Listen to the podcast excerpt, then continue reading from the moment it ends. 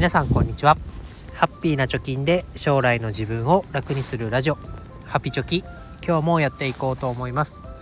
このラジオでは2人の子供の教育費1000万円を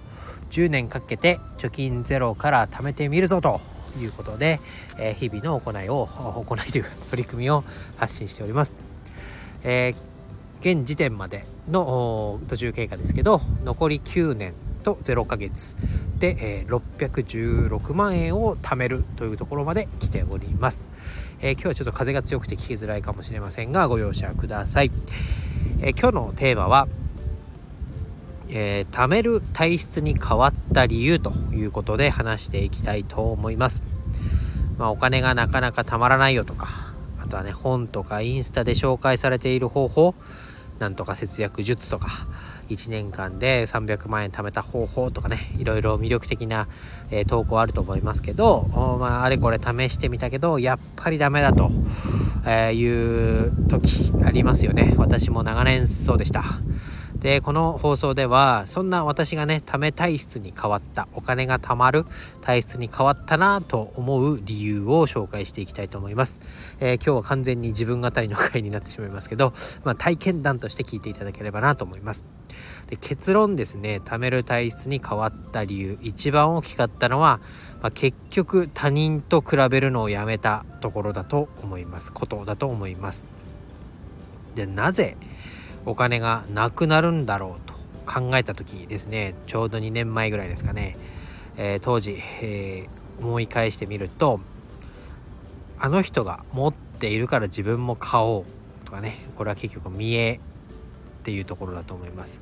あとはおしゃれに見せたい。まあ、洋服に散在してたのもそうですしあと部屋の中も、まあ、照明にこだわってみたりソファーにこだわってみたりなんか匂いでねお香を焚いたりアロマを焚いたりとかそういうところなんかおしゃれにしたい、まあ、結局は他人にどう見られたいかっていうのを気にしていた。あとは世間の流れに乗る、まあ、これは食品だと思いますけど、えー、まあ1月ねおせちを食べたりとか 2月は恵方巻きだとか3月はホワイトデーでなんかいいお返しをしようとかねあとはなんだ土曜の牛の日があったりクリスマスはケンタッキーがあったりあとなんだケーキを食べなきゃと思ってみたりねなんか、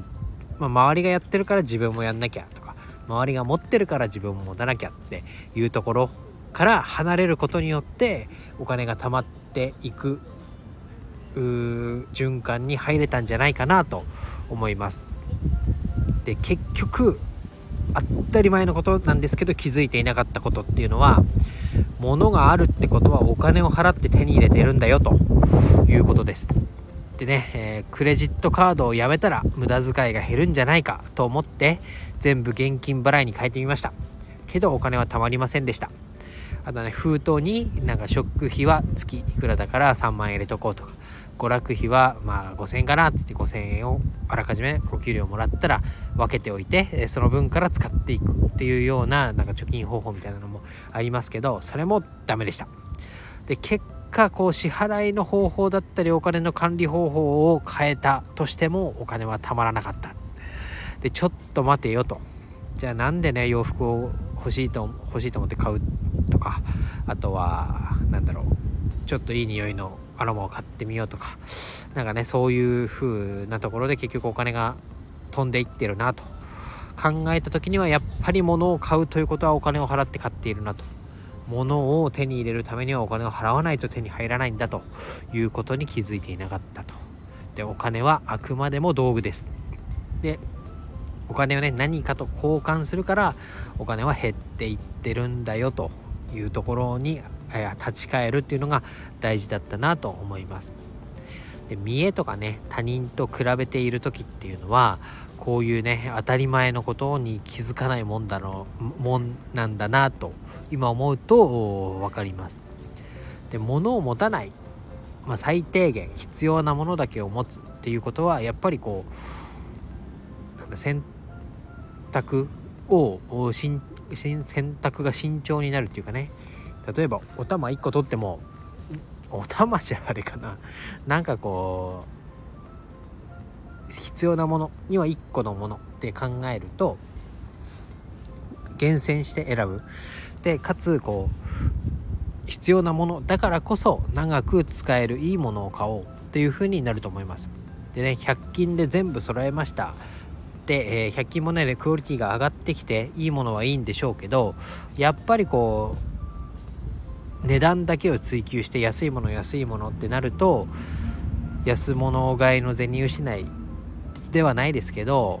なんかこうね買い替えが必要になったり修理が必要になったりっていうのが多いなってやっぱり思います。ある程度長く使えるもの大事に使いたいものってなると質を担保するならね相場の近辺の値段で買うっていうのがやっぱりいいいいというかね長持ちするなっていうのは実感としてあります。でまあ極力ね必要なものだけの暮らしをしてみると、え物が少ないことのメリットも感じてくると思います。例えば、まあ、結局ね物が少なくてシンプルな暮らしっていうのはおしゃれに見えるなとかね。あとはすっきりと整ってて、えー、家の中も綺麗に見えて、えー、気持ちがいいなだったり。あとはどこに何があるかすぐに探せるからあれ買ってきたけどこれまだあったんだとかねそういうことがなくなる。結局、えー、無駄なお金は使わないとかね。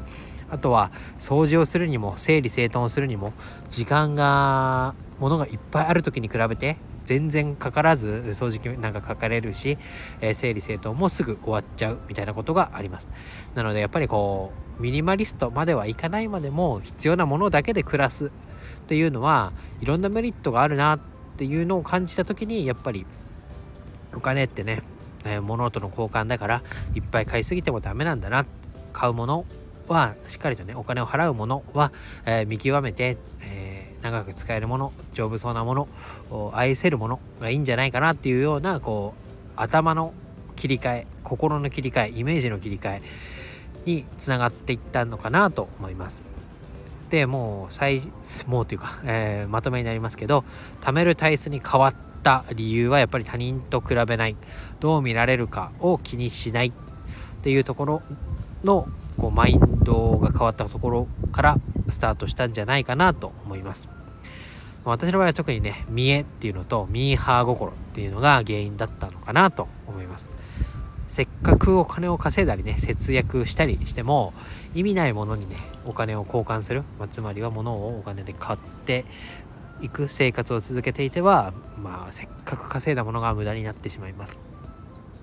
でお金の使い方も大事ですけどお金に対する考え方を変えるっていうのがターニングポイントだったんじゃないかなと思います。なのでまあねいろんなねお金の管理方法だったり、えー、効率的な使い方みたいなのは紹介されていると思いますけれどもお金がなかなかたまらないなと思った思っている方はこういうねえー、考え方とかものの捉え方を変えてみるのも一個手段なんじゃないかなと思いましたので今日はお話をさせていただきました。今日は以上です。バイバイ。